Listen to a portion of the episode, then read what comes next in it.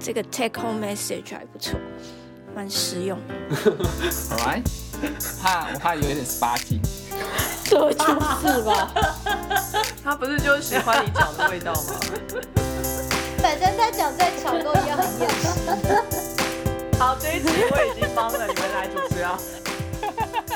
各位听众，大家好，欢迎收听 Sky in the World 再次的播出啊。我们今天呢是全新的闲聊单元，好，我们今天呢聚在一起要来谈一谈，我们是怎么样呃进入。不管是台湾的高等教育，就是进入研究所读硕士、博士，甚至找到 postdoc 工作，或是更进一步的找到教职，这一路上的程序什么样子？还有，我们也都有出国念书的经验。那在国外，我们也看到了一些这样的程序，我们来比较一下国内跟国外有什么不一样，哈，给大家做个参考。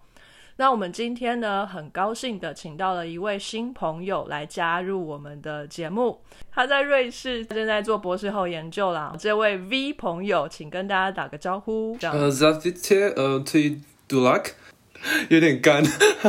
很久没有讲了。我们要用俄文宣传台湾文化，见面就要问吃饱了没。我们先把大家的好奇心保留起来哈。为什么在瑞士做博后的这位 V 先生会用俄语跟大家打招呼。我们待会再来揭开谜底。当然还有我们的欧洲主持阵容：意大利的小鸡，Buongiorno ragazzi, hai mangiato？法国的豆豆，Bonjour tout le monde, ça va bien, monsieur？还有在台湾的我，墙边喊着是宝吗？开头呢，我们就来揭晓一下这个答案好了。为什么？我好好奇哦，为什么在瑞士的 B 先生俄语会这么好呢？难道瑞士哦曾经被俄国占领过吗？瑞士吗？没有，其实这完全只是兴趣。在瑞士其实也没有什么在用俄文啊，就是在之前大学时期自自己学的。怎么会选俄语这个语言呢？哎，其实这也是跟跟自己的科学制度有点关系。就是我大三的时候来到美国做交换学生，呃，有遇到对我来说很有启发性的俄国博士后研究员，也是促成我学俄文的动机之一。但其实我小时候就常读很多俄国文学，所以就是一直都对俄国文化蛮有兴趣的，想要更深入了解这个神秘的国度。所以你从大三开始念俄文哦。其实大二的时候就开始了，但是大三才认真。那到现在，你真的可以用俄文，就是读俄文的原文小说吗？需要查字典，就是不能说就是直接可以看得到。嗯，好厉害哦！那你去过俄国吗？有去过几次，但是还是毕竟还是一个很麻烦的地方，需要申请签证，所以对啊。我曾经有想要去过，哎，可是他的签证申请有一个要求，说要邀请函，我就没有认识俄国人啊，哪来的邀请函呢？呃，但其实每很多国家都是这样的，但就只只需要请旅行社代办的时候，旅行社会发邀请函给你，所以其实这是一个前苏联国家的特征，其实所有前苏联国家都是这样的。你也可以请旅馆发，因为以前就是在更早之前，台湾去那个深根区还需要签证的时候，我们也都需要里头的人给邀请函。嗯哼，嗯，是一个担保人的机制。好，回到今天的主题哈，我们今天要谈一谈我们是怎么样找到进入研究所的方法的哈。我个人呢是在台湾念的硕士跟博士，我在英国也念过博士。然后在英国做了一轮 postdoc 之后，在美国做了第二轮的 postdoc，现在回到台湾来。所以呢，我当初进研究所有两种方式：硕士班的时候，就是或者是考试，或者是推荐甄选嘛。那推荐甄选就是用申请的，那申请的我没有申请到我想要的学校，所以我用考的，还是用。呃，考试的方法进入了研究所，进入博士班也是用考试的，可是这个考试比较不一样，因为这个不是只有笔试，是有包括口试的部分。笔试是考专业的部分，比如说我是念分子生物学研究所，那我们就考一些有关于分身的部分。那口试很奇怪哦，口试是呃拿一篇英文的文章。让你朗诵出来，然后概略的翻译给老师听，就这样。然后那篇文章当然是跟专业有点关系的，所以基本上只是一个英语的测试而已。这样就可以得到 一个博士班的机会。然后你说这是在国内还是国外？这是国内，就是中兴大学博士班分身所博士班。其实差不多。哦，豆豆也是这样子吗？反正就至少我在法国看到，就是他们因为要做科学，那他当然就是会给你一个文章，然后看你的基本理解跟解读能力。用法文吗？应该是英文，因为就是大部分文章都是英文。反正他主要是想要看你的一个就是对科学的理解、解读能力这样，然后跟一个简短的 present，看你能不能就是在一个短短时间内就抓到个重点，然后讲重点的东西。就其实，在硕士班的时候，常常有时候考试就会类似这样子的东西。嗯哎，豆豆硕班是在法国念的，所以你是大学毕业就去法国念了。对啊，在国内部分我就比较没有办法解答。就当年啦，我就说当年或许现在已经改了很多，就是当年很多都是主要是看考试的，然后我只要每次是大考，一定就是会考差，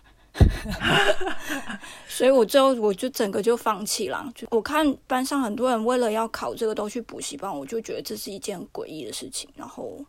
我不想要做这件事，然后推甄就是去。把件都送一送，反正不会录取，但至少我试过了，那就这样。那时候推甄的名额不多吧？啊啊，你跟我的年代不一样啦，我的年代那个推甄的名额很少。可能比你再多一些，那时候还是主要要考试什么的，嗯，然后就全班几乎都去补习班，我就觉得这个实在是太恶烂了。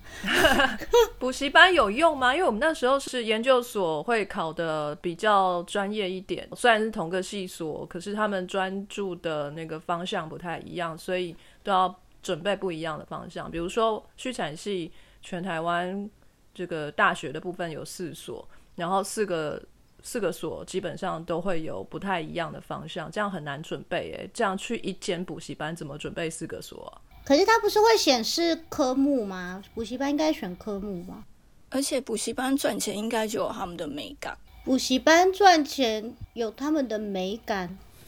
美美角，哦，是美角，对，那是台语。美感。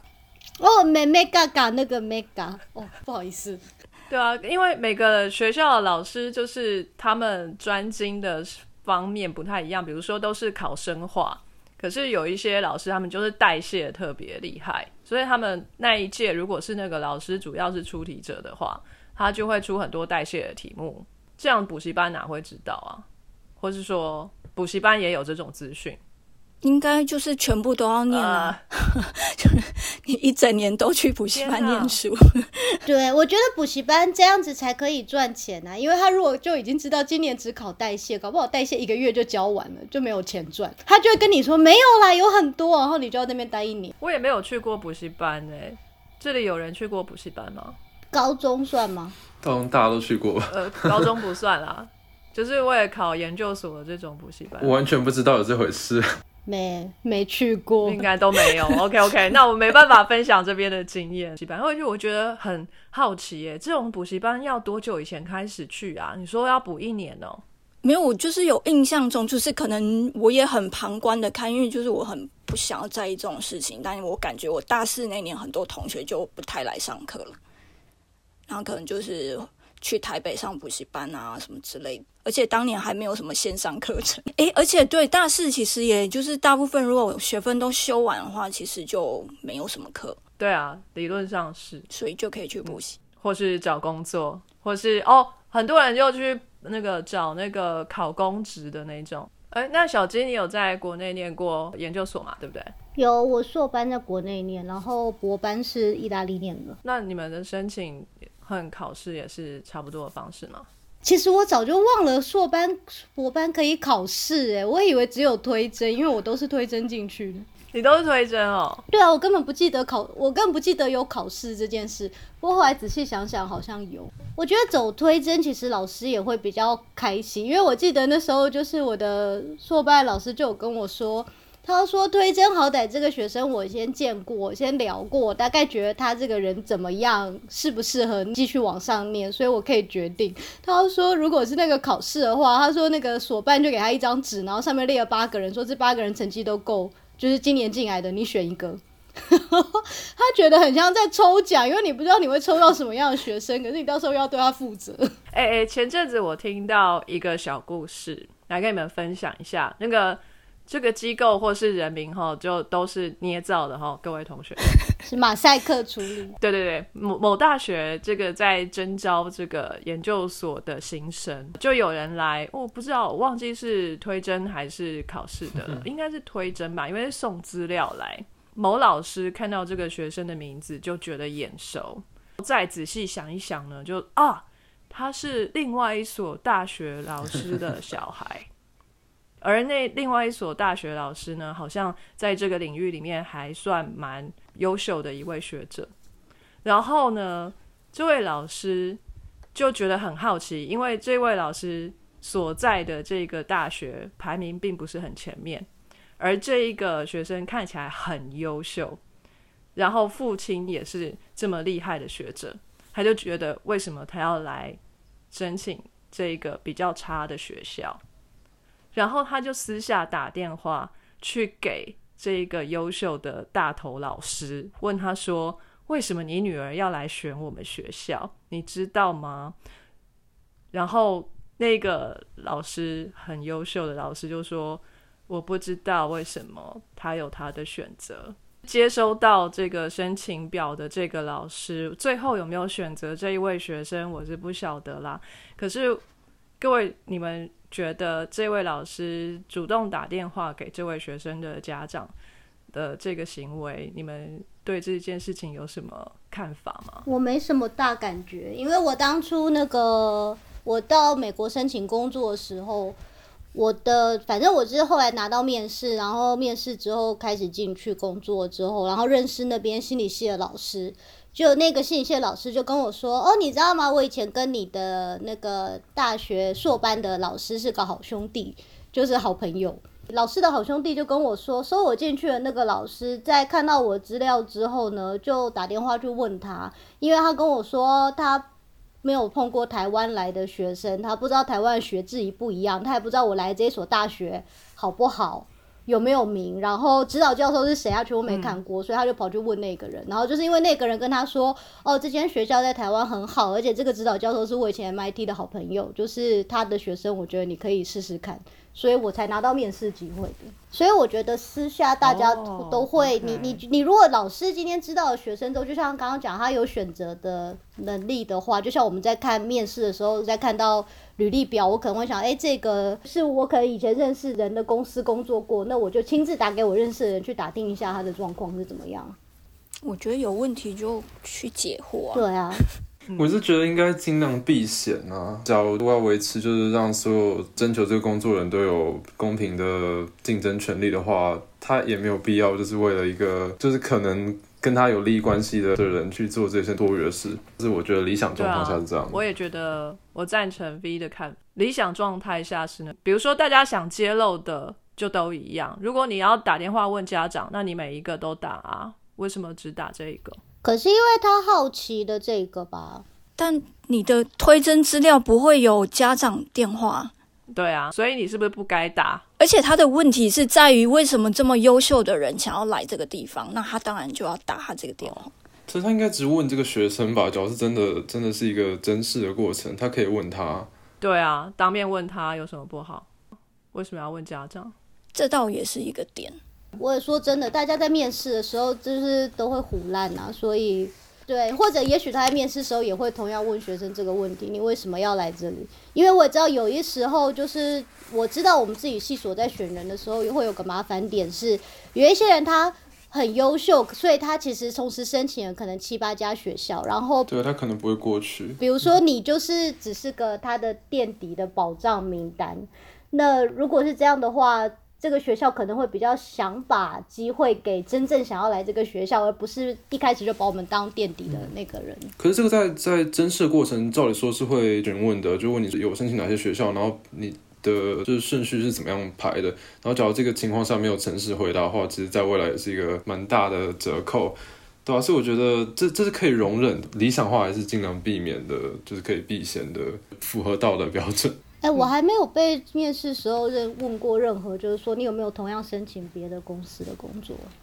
我蛮多情况下都有被问的。有啊，上次你不是说，德国那个，对对对，你你跟他们说你在意大利的 offer 已经给你，可是那个是我在面试完之后，我自己跟他说，你们什么时候才可以告诉我答案？因为我拿到意大利的 offer，不是他们在面试的时候问我说你有没有申请别的学校。有些对自己比较自信的是不会问，但是有一些就会问。我也是，就是就是一半一半，也不是每每个地方都有询问这些问题。像哈佛应该也不需要问别人，就是 有没有申请其他学校。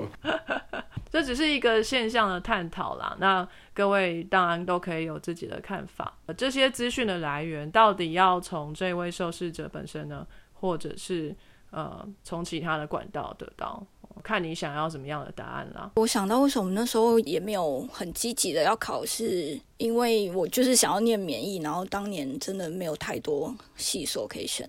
所以。就算了。你从那么早就开始想念免疫哦？嗯，国内免疫的研究所很少哦。我以为免疫就在医学院里面很多，但就是我又不是念有医学院的学校，所以更难有编，所以要推甄什么都很难。然后真的那个学校上过免疫课也都没什么内容，所以 那时候就觉得嗯，好算了。那 V 先生，你有在台湾申请过研究所吗？没有，而且我是完全没有想过，所以才会就是完全没有得知任何讯息。我在大一的时候其实就已经计划好，就是希望可以大学毕业后直接到美国攻读博班，那个时候就已经是这样计划，所以就 真去很多其他事。所以从大一开始就往不一样的方向努力了，所以这边国内研究所的资讯就比较少在收集，就对了。是的，反正国内研究所。的申请方法哦，相信大家也都是比较熟悉的。但我们比较不知道的就是国外的，甚至各个不同的国家哦是怎么申请的。呃，这边呢，我们在座的有四位嘛，呃，都去过许多不同的国家。那我这边可以分享的是，我申请过澳洲、英国、荷兰的博士班，可是这边我都用同一个方式，我都是先找老师，才找机构。但是不是每一个学校都这么接受的？我对这个学校有兴趣，或者说我知道这个学校有我兴趣的系所，我就去这个系所去找，呃，我比较有兴趣的老师。这当然是我在台湾已经念过两三年的博士班，我准备要放弃这个博士班，然后出国去念书，所以我对这个领域稍微有一点了解，有一些呃学术研究我已经看过，哪一些人他们的研究我很欣赏。然后我很想要去跟他们，所以我就写信给这些老师。如果他们正好手边有经费，或是有这样子的一个空缺，他就会跟你讨论，就是有关于经费的部分，就说你要不要去申请奖学金，你手边有没有几个奖学金的机会？如果需要他提供的话，他会告诉我。我也有遇到说，我寄信给老师，老师直接就是反弹一个。回信给我还蛮正式的，就是叫我要去找学校，从校方呃的这个正式的管道去进入这个学校啊，这个是博士班的学程。一般在英国，博士班的学程是全年都可以收学生的，没有说一定要是什么几月到几月啊，或者是有一个入学的时间点。呃，博士班其实没有，是随时都可以进去的。但是有一些学校他们不太一样，他们是有每个学期这样子来收学生的，比如说秋季跟春季两季这样子。也有老师叫我要寻学校的管道，不要跟他私下联络。像这样子的学校，就是说你一进去，即使你是博士班学生，你一进去还是要 rotate，就是每一个实验室去试一试，去做个一两个月。然后去看你到底真正喜欢的是哪一个实验室，然后再跟那个实验室的老师谈合作，然后是不是要留下来做研究，这是另外一种方式。而我寻求的是第一种方式，就是先敲门找老师，然后老师就会帮我哦披荆斩棘，然后开出一条路，让我能够进入这个学校，这样子。这个很可能就是跟当地的或是学校的文化，嗯，例如我在法国看到，我就觉得这个跟在台湾是一个很不一样的一个状况。就是我们在台湾很习惯，就是先想学校，然后你可能要先经过学校考试什么什么的才进去，才找老师才什么。可是，在法国就不太是这个样子，就是比较会像是刚刚墙边说的，你找老师，然后怎么样怎么样的。嗯，其实我也没有真的很搞懂这到底是。细节上是怎么回事？但我感觉就是说，很多的研究人员，就是博士指导人，他们可能也不是一个，就像台湾，就是大概就知道他是教授助理、教授什么。可是这里有可能就是比较，他几乎全职就是研究人员的这这一种。然后他们可能只是挂了一个职位在学校，就是他们有指导资格这样子，所以就比较没有那种说他们是固定在哪个学校的那个样子。嗯。虽然可以带着经费走，是不是？如果他们要移动的话，有可能。然后有可能他们这个中间，像之前我老板的，他好像就是他在巴黎第七大学，就是有一个经费，他如果有的话，他就可以收学生。他跟这个。大学可能有某程度的一些联系，或者他知道里面有一些 program，他可以去运用。那他也同时成为这个大学里面，就是可以帮忙去指导。偶尔他也会去上硕士班的课，就是他可能会被邀请去上什么什么的课，这样子，嗯就比较弹性，在教学这方面比较弹性。至于博士生这种，就是学校注册类，这比较就是学校注册组的事情，就跟他比较没关系。我觉得这可以跟每个老师问，因为我以前我在台湾的老师就是他是教授，可是他他不是挂在一个所下面，他是挂在一个中心下面。嗯，所以以至于中心不能收学生，所以他如果要收学生，一定要某个所的老师收了这个学生，然后跟他共同指导。因为他的名气很大，所以很多学生都写信给他，都说希望当他的学生。可是我们都只好一定要跟他们讲说，呃，如果你要当我们的学生，你要想办法找到一个外部的老师愿意跟我们合作，才能够有学籍。那我们会有一些老师愿意常常跟我们合作，可是因为。台湾的所是会限制每一年进来的名额嘛，所以不是每一个老师每一年都有收学生的资格，就是他会有说，比如说新来的可能你可以先收几个，那收到几个满了之后就变成是大家要轮流之类，所以就是我们的老师也不一定每一年都能帮我们收，所以我们之前每一次有新学生来，我们都就是可能是很好的学生，可是我们就是必须想办法帮他找人愿意收他，这样。好辛苦啊。对我自己那时候也流落了两个不同的老师，就是我硕班时候收我老师是是真的，就是本来就认识，然后也就是讲好，呃，我那时候念的所可以直升博班，或者是可以毕业然后再重新申请。然后我觉得我硕班的老师蛮好的，就是他跟我说，我觉得你不要直升，你要试着把硕士毕业了，然后再去拿博士。他是跟我说，因为。这样可以让你体验一下这个所谓做研究、做论文，然后就是最后口试 defense 这种过程。嗯，你试过之后，搞不好你根本不喜欢，那你就不要浪费你的生命继续做研究。好道理哦，因为这个过程痛苦又无聊。真的，很多人就是这样才发现，嗯对啊，不是对，没错。所以我那时候就认真的做这件事，的确也就发觉，呃，做这件事的确是痛苦又无聊。就是你在做研究的时候，你在发现新的东西很开心，你最后是在做重点整理。的时候，就是它有很多 detail，你要把它写下来，你要记得，然后你会发觉你可能哪个地方做的不够，然后你要再把这个东西补起来。补这些东西很无聊，对。可是我就蛮感谢他跟我这样讲，所以我那时候就有体验过这个，所以我就是真的哦，我就先毕业，然后再重新申请同一个所，本来要继续在那边念博班，然后在念要念博班的时候，老师又跟我说啊。可是我没有名额了，不过我又不是帮你找一个新的老师，就是他有名额，所以我就被丢到那个老师门下。可是我跟那个老师真的就是。开学的时候请他签过文件而已，之后我就再也没见过他。啊？什么？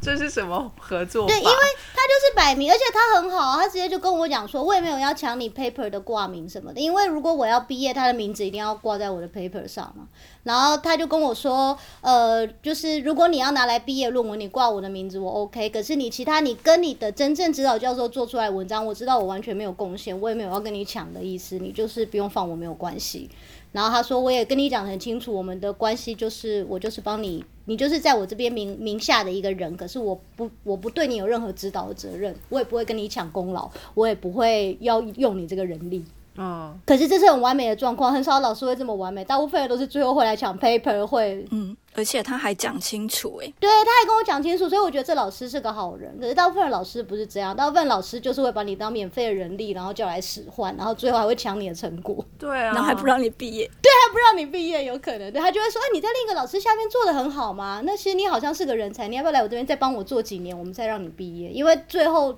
他要负责签名，我才能毕业。我大部分听到共同指导的下场都不见得太好哎、因为共同指导就是会有纷争的意思啊，两个老师有可能会瞧不拢，甚至我还有朋友是三个老师共同指导的，那个简直就是地狱。这个 A 说要改，B 说不要改，C 说都可以，那你要改不改？就这种感觉。可是这本来就是人会产生问题，可是就是更需要有共识，然后讲清楚。我觉得那是认识人性的一个过程。嗯对，但是因为其实也有蛮多那种跨国双边合作的博士 program，反正我看到也都有进行的蛮好的很多例子，所以这真的是很需要八次合不合吧？对，因为我之前老板的女儿，她后来是去英国，她是去 UCL 吧，然后她在那边念的博班，他们就规定你一定要共同指导，不管怎样都要有，你一定要有两个老师同时指导你。嗯然后我还记得我老板就跟她说，嗯。我知道，就是你其实名义上是有两个老师，可是你一定要跟他们讲清楚谁是主要的。然后我的老师也很好笑，因为我老师是虔诚基督徒，他跟他女儿说，因为你就知道，就像我们只有一个神，就是，如果同时有两个神，神就会打架，所以真是太好的比喻了。你一定要讲清楚哪一个指导教授是最大的，然后你就听他的。对啊，最好是一开始就讲清楚啦，不然以后又很难做事。可是这真的是人性，因为很多人在一开始讲的很好听，然后等到利益来的时候，对，他就不一定，就不见得不会改变。那 V 先生铺陈了这么久要前往美国攻读博士的路，哈，这一路是怎么铺的？其实蛮长一段可以讲的。我也是就发现，其实我自己的经验跟大家还是蛮不一样的。毕竟我很早就开始想这件事情，然后我采取的策略很不一样。但这也是前三年的付出所造成的的差别。所以我是大学部一下的时候就进入实验室，在大学部的四年期间，我参与过四间不同的实验室，尤其是前两间就是蛮糟糕的经验。啊？是吗？所以我在这个过程中学习到一点，就是我以后工作的地方，我一定要确认这间实验室是不是我想要工作的地方。真的，我把这看得比所有东西还严重，是我不像大家，就是我的同才们都想进去好学校，就是进入哈佛、MIT、耶鲁，但是其实我最在意的就是我可不可以跟到我想要跟的老板，所以我的策略是跟大家是完全不一样的。可以分享一下发生了什么事吗？就模糊的叙述一下。哦，好啊，就是我大一的时候参加了系上老师的实验室，好吧，现在就说八字不合，但是就是老师看不起我，然后也没有打算就是教导我。是不是因为你大一啊？有，我觉得可能是欸，但是有有可能是我问题，我不知道。但是后来我觉得，就是就是真的没有感觉受到重视。他甚至还觉得我又跑去跟其他老师问问题啊，然后参与别人的课程，有点背叛的感觉。我不知道，现在有点真的有点模糊，所以是就是没有办法想这么详细。但就是八字不合，然后他也在后面就是 blackmail 我，所以、哦所以后来我就逃到其他系去了。所以我就参加第二个实验室，是一个很大的实验室，就是老师很资深啊，然后跟中原那边也是很多触手的。但他的缺点就是他时间太多，没有时间自己带学生，然后他就让自己的博士生带学生。但是这些博士生其实没有受到很完整的训练，然后他们可能就是自己的压力也很大什么之类的，所以他们其实会霸凌。就霸凌是小弟，对对对，真的很恐怖。我那时候真的是，这第二件实验室也是让我就是呃见识到，教老师没问题，实验室也可能会有问题，所以我就是先经历这些，所以我后来就没有经历这些了。对我来说，真的是非常重要的经验。真的。OK，所以我换到第三间去了。第三间是我大三的时候，刚好有一个新老师回来我们的系上，然后他也是就是在美国很有人脉的，然后就是发表都很好，就是一个明日之星，刚好也是做我想做的东西，所以我就义无反顾的成为他第一个学生，就大学生，没有办法说什么。但是就是我还帮实验室 set up 蛮多东西，做蛮多东西的，就到我现在还是一个很很好的 mentor，就是我应该一月还会去找他。但就是呃，经过这个过程之后，我我开始跟就是美国的其他老师们有一些 connection 嘛，这也是后来促成我去美国交换，然后后来申请美国学校的原因。在大学阶段经历这些失败之后，我的目标就是很明确，我要确定就是我进去的实验室是我可以就是快乐做实验的实验室，然后对我未来是有帮助的。所做的策略跟大家真的很不一样。我我分三个阶段，第一个阶段就是我想要打听这个实验室的名声，然后还有它内部的环境。所以我一开始实物上我就是 list 蛮多实验室，他们的 topic 我很感兴趣，然后就问我老板问说。你觉得这个老师的为人怎么样啊？然后是否对学生有帮助？这是其中一点嘛。然后我还会去参加研讨会的时候，会去跟他们实验室里面的人聊天。其实跟我申请博后的作业其实差不多，就是像像打听这个老师的自己的的信用啊和人品，然后还要从他实验室里面的成员去了解这个实验室的生态和实验室人可不可以互相帮助啊，然后有没有这个 internal competition 啊。然后所以这是我第一步，然后第二步才是。找这个老师当面谈，就是我要先确定他不是一个怪咖，是不是一个就是呃 psychopath，然后之后才是跟这这个老师谈，然后我要确认他有收想收我意愿，要我申请这个学校又进不了他的实验室的话，就是一个白忙嘛。所以第二点就是找这个老师当面谈，然后看他是不是想要收我，你会从他是否要帮助你的态度去得知，就算这个学校应该这老老师应该避嫌，不应该就是。不应该就是为学生开后门，但是他只要对你有兴趣，他会告诉你说你应该怎么做，就是他会他会想办法帮你的。然后所以这是第二点，然后最后才是才是投申请的东西，就是当然你要去考美国研究所，你要考 GRE 和托福嘛。然后这是这是这这都是最后一步的事情了。所以总共下来，最后我一开始有十个目标，最后我只申请了一间研究所，但那就是我想去的地方。然后最后我也到了那里，就是我就是从大学到研究所的路程就是这样。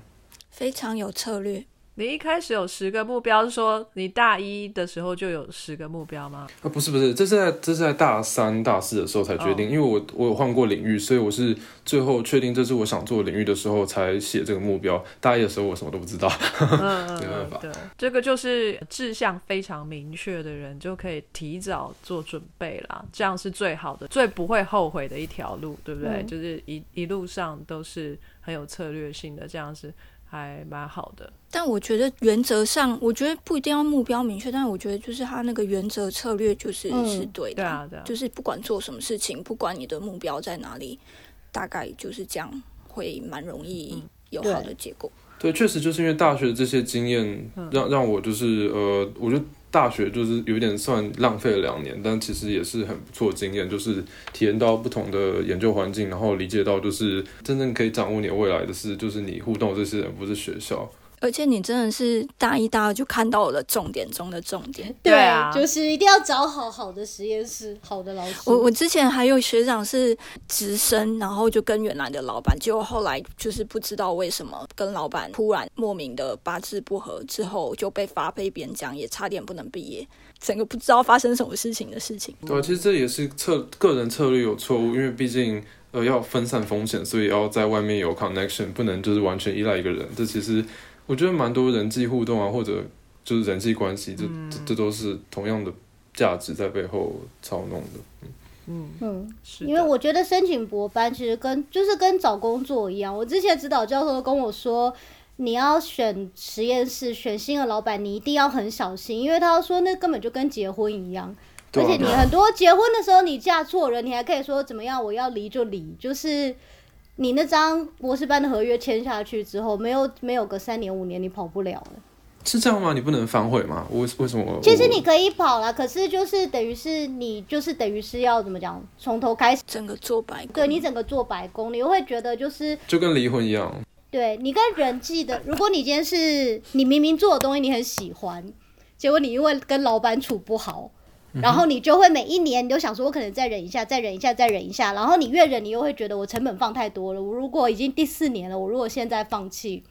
我前面四年都白费了。可是如果我再继续下去，我不知道我还能忍多久。因为他又同时有一个，你知道你自己在 building 你的 career 那个利益在，而且他又不像离婚，你搞不好也可以拿赡养费，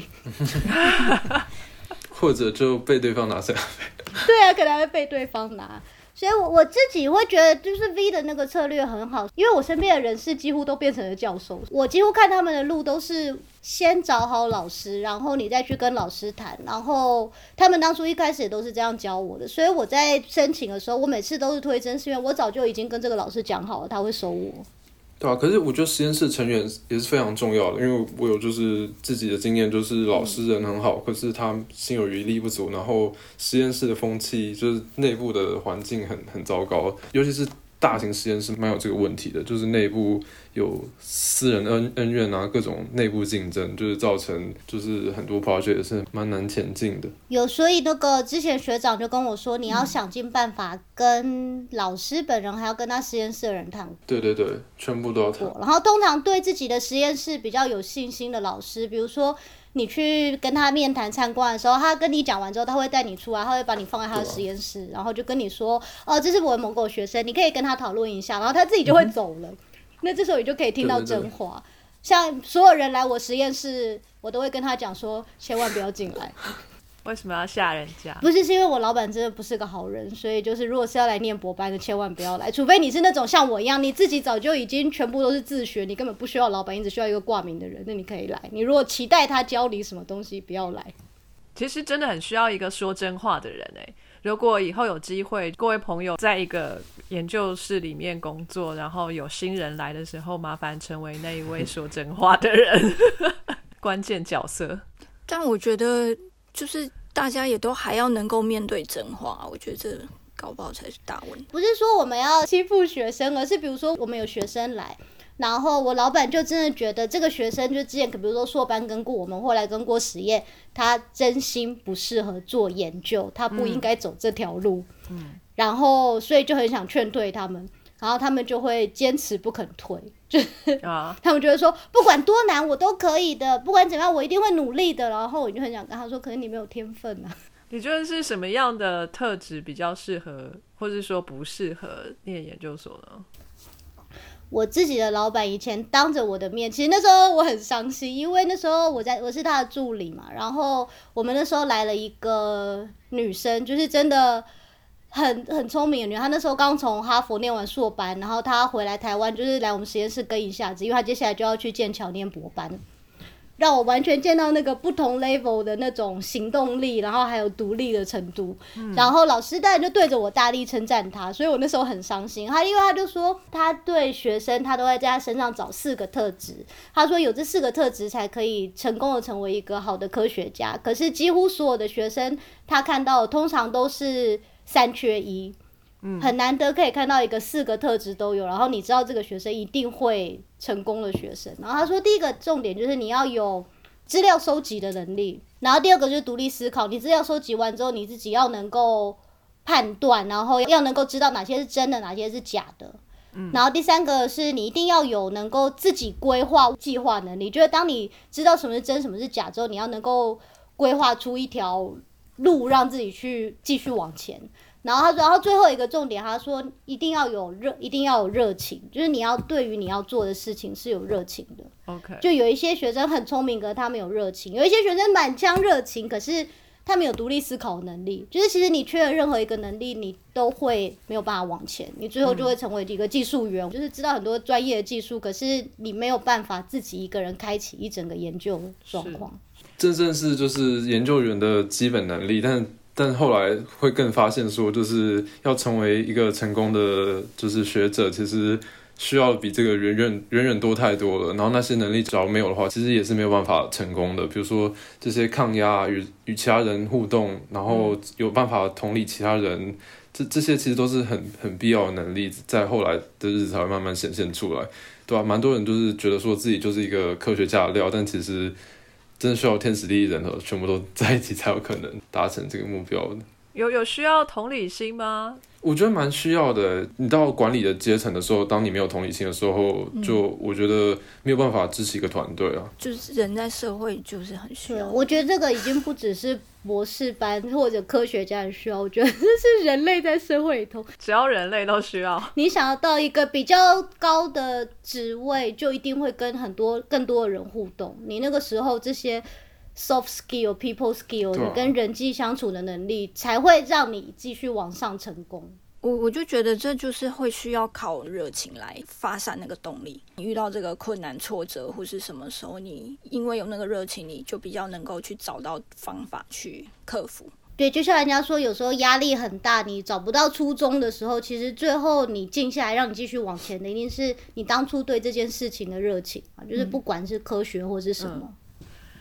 而且就像我之前硕班的时候很挫折啊，就是也是很多人都说我不适合什么什么之类的，然后考试也考不好，表现也不好什么之类的，然后我都觉得就是会有那种想要翻桌的感觉。但是就是我会觉得这就是一个我觉得我有热情想要做的事情，而且是我能够静下心来做的事情，所以我就还可以继续的，就是把自己变得更好。嗯嗯嗯，而且我觉得有热情会让你愿意去克服自己可能天生没有这么适合这一行的地方，你会愿意去学、去改变。嗯，因为比如说我很我很怕在大家面前讲话，就我私下话超多，但是我一上台就腿软。I can't believe it！你不是说你要当喜剧演员吗？对啊，可是那是呃经过很久的训练啊。就是我那时候就知道，我今天如果想要当一个好的科学家，那我一定要有能够有好的口条，把我的东西很清楚的介绍给别人。可是今天如果当我一站上台就腿软，然后脑筋一片模糊的话，我没办法做这件事情。所以我就是很努力的在训练自己，就是口头报告的能力。哇，你太强了！现在很厉害，专家。好，我要向小鸡看齐。就是我，我现在，我现在已经训练到，就是大家都会跟我说啊，你报你很会报告，然后跟我说啊，你跟天生就很会报告什么。可是我真的花了很久很久的时间，我即使到现在，我任何的报告啊，我一定就是 rehearsal 三次。嗯，我的 rehearsal 是我会直接就当做我好像就在那个台上，然后把它整个全部讲出来，因为你会发觉脑中想的逻辑和真正讲出来的时候，有时候逻辑是不同的。真的，对，然后你就会一直去练，一直去练，然后我一定会让自己第二个重点就是我要练到那个我会在那个限时时间内讲完，所以它会计时。所以就是到最后，我几乎是会把我整个讲稿，就是基本上我要讲什么，就是不是有一个稿，可是我全部都背在脑子里。我看到这张投影片的时候，我要讲什么，我要做什么，可是呢，就会花很多很多的时间去准备。真的，我要跟小鸡看齐。感谢。我们努力向上的小鸡，感人热泪。现在多厉害啊！现在，哎、那小鸡找博班的过程，之前在专访里面是有分享过的，但是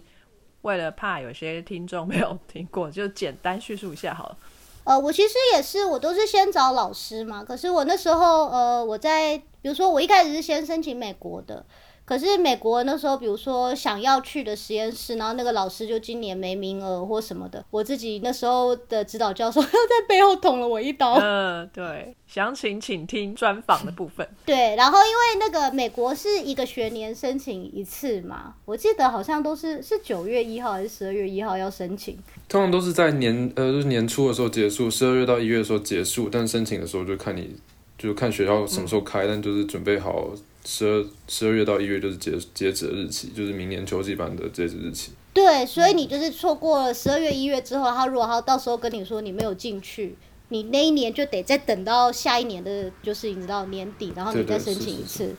对啊，然后我那时候就觉得我我不想再等了，所以我就是看了之后发觉欧洲那时候刚开始申请，就是所以有些人就如果你真的只是想出国念个博班，其实每一个国家的申请的 deadline 不一样，所以不需要在美国失败了就很气馁，你可以往欧洲或澳洲发展的。全年都可以努力，round the clock。非洲其实也是有博士班，对，全年其实都是可以努力的。对，英国没有时间限制，随时可以丢。意大利是意大利是刚好是那个跟美国时间刚好错开，好像比如美如果美国是十二月一月，意大利就是五月六月，所以差不多你在知道美国不行的时候呢，哎、刚好意大利的缺开了。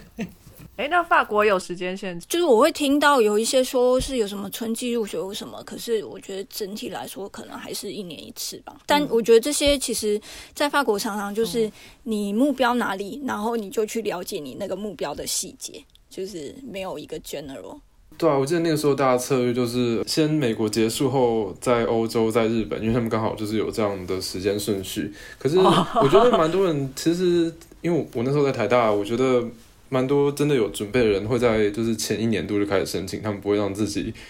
就是流落到就是一定那一年非非要不可的情况，所以都通常都是，比如说我就大大三的时候申请，或者大二呃大二下的时候申请，然后假如上的话，我可以 defer，然后也或者可以就是或者可以就是呃也提毕，就是就是看准备好的时候就就可以离开。应该要大三了，因为还是要拿到一个资格才能，就是一个一个叫什么 equivalent 的情况才能申请，不不能就是学分没修完还是申请，就让自己多一点弹性。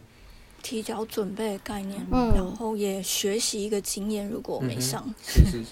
对，因为在那个申请的过程，光是看每一家他要求的各式各样的，比如说要你的自传啊，然后要你的什么学习计划什么什么的，就是光是看那些资料，然后写那些资料，然后学习怎么样，就是然后去记这些东西，就就是蛮足够经验的，应该可以，应该就是可以花一年玩玩看，对。嗯，对啊，推荐。对，而且因为我之前说很多都是一定最建议你去找老师嘛，我之前就是财力比较够的朋友，就是直接飞，对他就是直接飞，他很认真的存了很久的钱，然后他想办法一次约到了二十家学校。哇哦，他可能一开始的时候约了大概十几家吧，可是他在整个旅途上就不断的在约，不断的在约，不断的在约。我记得他最后面试了二十几家学校，然后就是全美跑透透。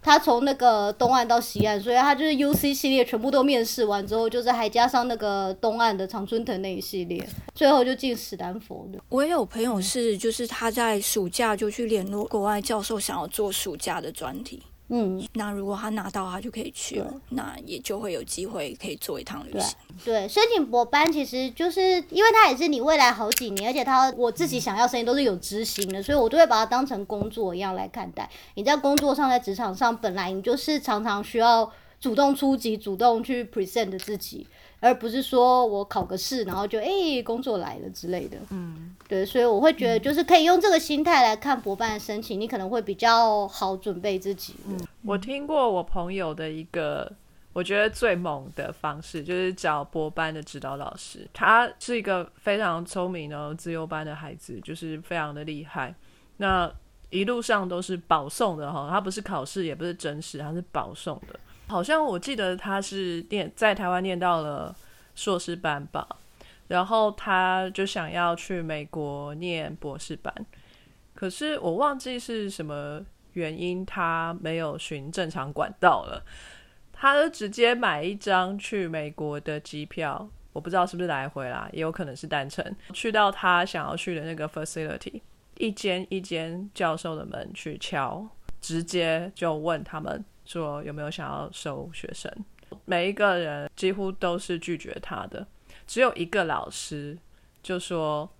嗯。你确定吗？好啊，再过两天是他们那个博士班学生的 qualify exam，在美国的博士好像是这样子的哈，第一年、第二年修课，然后之后会有一个 qualify exam，嗯，你就变成 candidate。取得候选人资格，对 pass 之后你就是 candidate 了。那这样子的考试呢，哦，就让我这个同学去参加，他就说好啊，他说如果你可以考得过，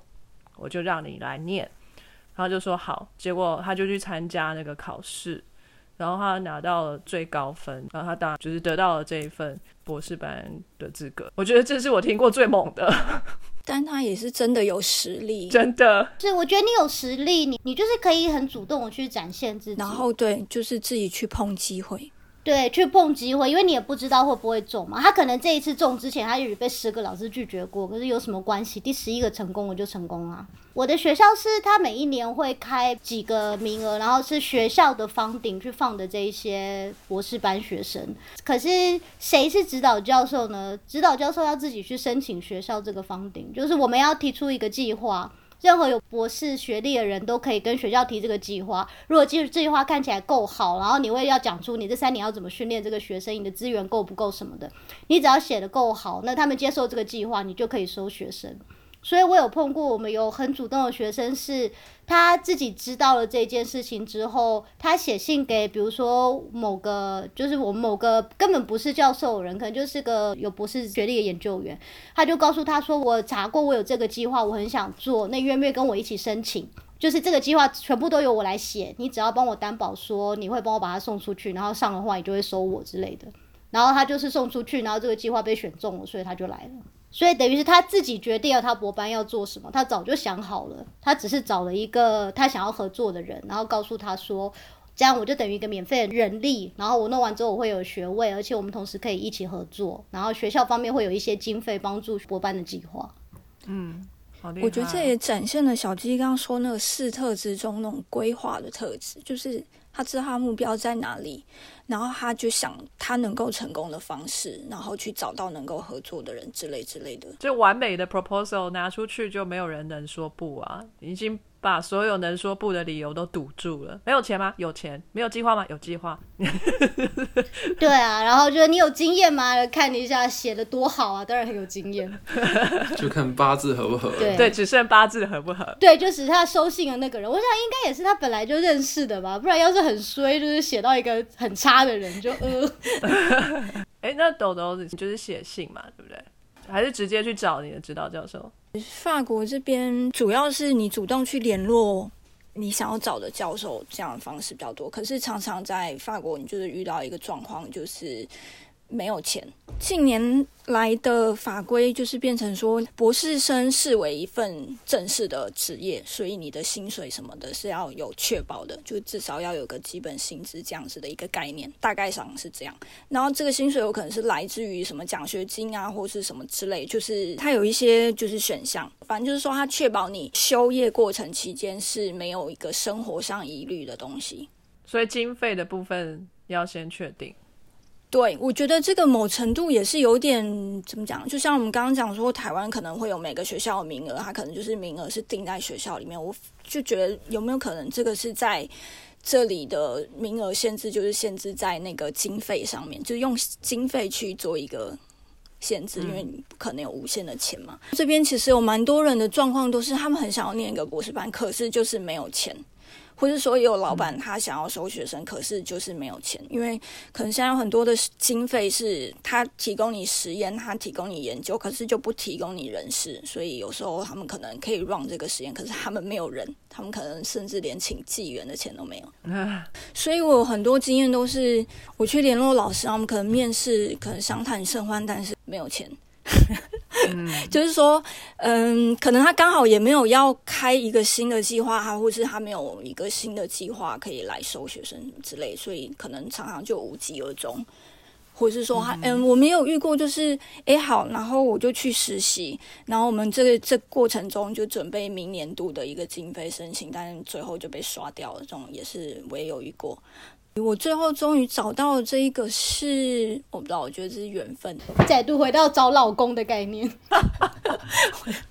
觉得很像。其实那是一个我当时很想、很想、很想去的一个实验室，我也就把它搁置了很久，因为我一直很怕我准备不好，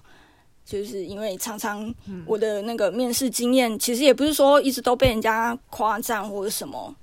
也有那种就是说，哎，我不行啊，发文不好啊，什么之类，反正就 N 多毛病可以挑。所以就是我也会担心说，哦，我去联络，但是我是一个不够好的状态，那马上就会被拒绝。就是我会觉得我很想要去这个地方，我不想要被拒绝，所以那时候就一直 hold 住，就觉得想去又不敢去那种状况。嗯，但后来就是有一天，我就觉得不行，我不能再拖了，因为如果我想要在下个年度的秋季入学，就是差不多要。一起准备，看是要申请奖学金啊，或者什么，反正就是我那时候也是有预想到这一些，所以我那时候就觉得，哎，不行，我要开始联络，然后就想说，算了，我就必须要试哦，我就打了一个电话。就是我那时候其实已经有写信给那个大老板，其实我好像写了两三次信都没有回音，然后我就觉得这样不行，我必须要打电话，然后我就打，然后秘书接起来，哎。没有，那天好像是大老板本人接的，因为通常都是秘书接，但是我就记得那是老板本人接。然后我就说：“哎，我有寄信给你啊。”那那他当然没什么印象，我就直接说：“啊，我有问说你们是不是有要收博班学生的计划？”然后他居然就一口就说：“哦，有啊！”就立刻就把我转给我的博班指导老师，就是那时候就跟我博班老师就联络上了。反正就是他就把我就转到下面要收学生的老板。然后我们开始讲电话，然后我们就约面谈，然后我们的面谈就是讲了三个小时，两个人眼睛都在那边发光，他 他就是说，哎、你讲讲你怎样怎样怎样，然后可能就会觉得说，哎、我好像还蛮有想法或干嘛。然后嗯那时候我的发文有就是比之前再好啦，他就觉得说，哎、这个可以沟通。然后他就说，哦，刚刚我一直问你，然后让你讲很多东西，那现在换我讲，他就开始讲说，哦，我现在实验室的规划是什么，我的主题，然后什么什么什么，然后就是他也把他手上在做的东西讲到眼睛发光，我就觉得我要来。你们两个一见钟情哎，我每次都开玩笑说，如果他没有结婚，我就要追他。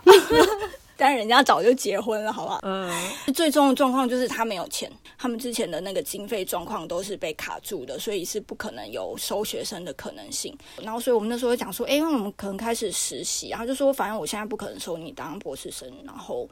但是如果那个只是一般实习生的状况是，他手上还有经费，就是实习生的那个津贴比较比较简单，然后他是有的。然后我们那时候计划就想说，哦，那就是在这个这段期间，然后我们可能也一起做一个什么东西，然后同时间他去申请一些经费等等，这样子来来促成这样。反正就是我就顺利进了实验室。你后来有自己去找奖学金吗？后来就是刚好我老板知道那个民间机构，然后他主要就是配合学界与业界的组织，产学合作，对对对，他们其实主要就是在推产学合作，他们中间就是有一个 program，如果有一个实验室、一个公司，然后可以促成了一个这个合约的话，那它可以补助这样子的呃经费。就某一部分这样子，那刚好我们实验室也有那跟公司合作的部分，然后反正我老板就是用他的策略，然后就把我放进了公司，然后跟公司开始谈了一个产学合作的计划，然后我们就去申请了这个奖学金。嗯，哎，美国念博班不大需要奖学金，对不对？本来就有 stipend。对，可是这也是建筑在老板有钱的状况。只要老板没钱的话，很多公立学校的学生也是会遇到，就是念到后面几年没有经费。尤其是生态领域的，听到蛮多，因为我那时候这个公立学校，他们那边生态领域跟我们一起上课，然后他们其实还蛮多人遇到就知道自己要去申请经费的情况，所以一定是要有有钱啊，就看这个钱的来源是怎么来到，然后还有每个领域经费的分布不太一样。那这个是经费的申请来源多吗？就是这些机构，我不能很确定，我在的实验室是一个非常有钱的实验室，但我觉得就是像这些 NIH 和 NSF 的 grant 都是可以拿来应用在请博后和博士生，应该是就是他们可以自由应应用的，没有就是明确规定你可以收几个。说我在英国念书的时候，其实有听说非常多不同的呃奖学金的提供的机构，不管是公司，我有听过海尼根这个公司在荷兰有提供一笔奖学金，飞利浦也有，甚至还有针对女性科学家的一些奖学金的释出，都是有 l o r l i o 有。很多保险公司都有啊，对对对，各种不同的奖学金的提供的机构，不只有研究机构有提供奖学金，或是学校，或是有一些基金会、协会，对对，嗯基金会。其实我后来自己是拿基金会的奖学金的。其实我后来拿了一个就是 local 的 Ferris 呃 fellowship，它其实是好像是一位歌手和一个企业家留下的遗产。他看到我们的研究所就 work 很好的，然后他就就跑来问我们说可不可以抖那些钱，然后成立一个基金会，然后让他们内定选一个 就是目前的研究生来。来接受这个 fellowship，所以我就拿到这个还蛮多钱的。你就是那个内定的，所以你是第一个拿到的。对对，我是第一个拿到的。可是就是其实奖学金对我们来说没有差别，因为就是进到老板的口袋，就是他把我的薪水的来源换 换成这个奖学金，就对我来说真是一点差别都没有。但至少你认识了一位歌手，对对是这样，因为其实他已经去世了，我认识他的后后代，嗯，是什么样的歌手？爵士歌手因为吗？好像是爱尔兰的乡村歌手吧，哦好像是这样。好妙哇我查塞一下，这么厉害！乡村歌手可以唱到这么多钱哦。啊，没有，他是他歌手好像还还跟另外一个企业家的在佛罗里达的，就是整个财产，所以不知道谁的谁比较多。对啊，可是我觉得欧洲真的蛮多这样的机会的，因为欧洲可能也是必要吧。就是我来到欧洲的时候，也是就是看到博士后和博士班有各式各样的奖学金可以申请，就是学校 local 的、啊，或者就是整个欧洲的，真的蛮多不一样的。然后还有欧盟计划，每年都在变，对，有时候都会有一些新的东西，马上就可以申请了。但欧洲真的蛮特别的。讯息的来源要跟得很紧，因为一直都有在冒出来这样。我觉得就是一旦你今天想要念学走学术这条路，你就要了解学术这条路很容易断粮。因为我在念之前，我其实当了很久的研究助理，所以就是去先看看我喜不喜欢这个生态。然后我发现这个生态就是真的非常的弱肉强食。你强的话，你可以拿到很多经费、很多钱。然后，可是这个强不只是你学术很强，你人脉也要很强，你要很懂得怎么跟别人合作。呃，然后，如果你就是其中有一项不强的话呢，你就是很聪明，可是你可能最后也会落得没有钱，所以就没办法做研究，所以就活不下去这条路。所以我那时候很早之前，就是因为我老板就是个很聪明、很聪明，可是不是那种很圆滑、很爱搞人际关系的人。所以我们就是实验室在一开始，因为他很聪明，很多人找我们合作，很钱来了，然后壮大，然后壮大之后就开始面临了，大家要抢我们结果，我们不想跟人家合作，可是人家一跑了，我们就没有钱了，然后我们还要养很多很多的人，因为养博士后、养博士生真的很贵，嗯，所以那是他那那时候在那边工作的经验，就让我非常非常的。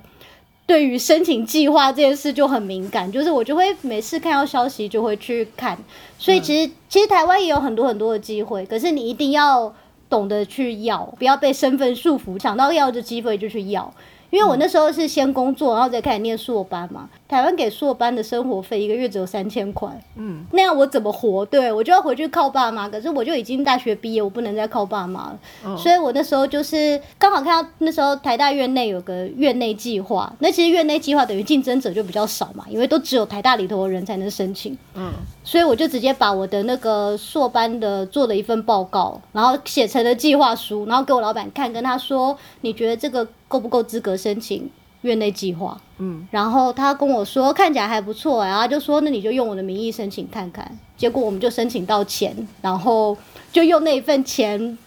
雇我在念硕班的同时有实验室临时工的身份，可是用临时工的身份执行计划，然后让那个那个钱就变成足够我可以就是自给自足这样。那是是不是只有在台湾可以这样做啊？我在英国的时候，这个博班算是 full time。所以我会被限制工作的时数，如果我可以去打工，可是我一周只能打，不能超过二十个小时。有啊，他会限制啊，所以因为可是硕班不是一个 full time 的工作，所以就是我可以用剩下的时间拿来当做临时工的工时。OK，这个也就是为什么后来法国就是有这个法律保障，说你博士生是一个正式的职业，然后保障就是至少基本薪水，因为是是是，会是也是。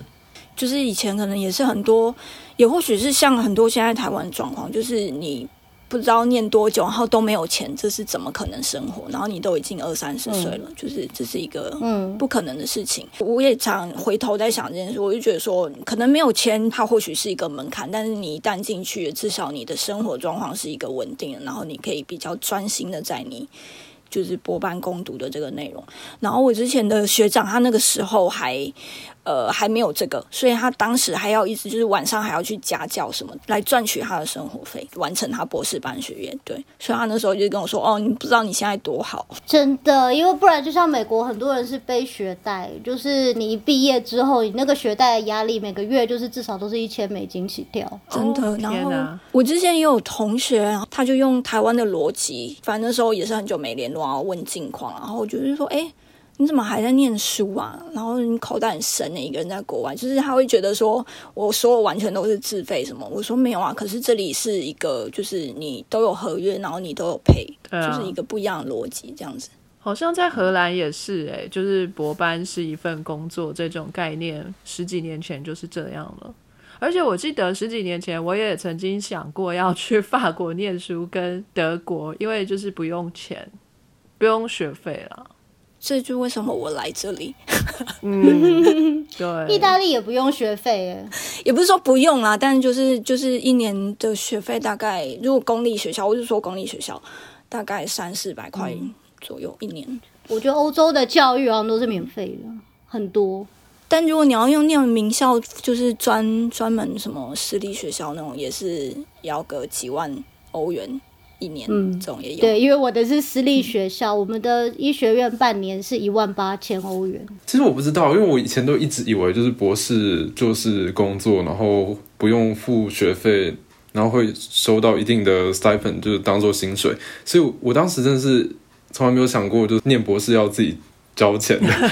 这 跟大家比较不一样，对吧、然后在美国的话，就是就是我们 institute 会帮我们 cover 这个四百多块的注册费，就是研究所付。在瑞士的话要自己付，可是就是六十五瑞郎的注册费，所以这样也算免钱吧。然后瑞士的学生的薪水真的超级高，瑞士什么都很高啊，因为你们那边。没有，我觉得瑞士博后没有这么高诶、好吧，这不知道是我目前自己的感觉还是怎样的。博士赚的比博后多、哦，没有没有没有，就是最后剩下来的可用薪资其实差不多的，因为博没有，他们可能又有那种我不知道哎，在欧洲场就年龄歧视啊，对税法不一样。对对对，就我们的税法和保险什么都一直狂加，然后薪水又没有跟上去，就是相对就没有变高的感觉，就这样。然后你可能在法国是二十六岁啊、二十八岁以下，就是你的车票啊、你的什么东西啊，嗯都是非常优惠的一个价对对钱。对对，真的是这样没错。英国也是有 young person rail car，就没有 old person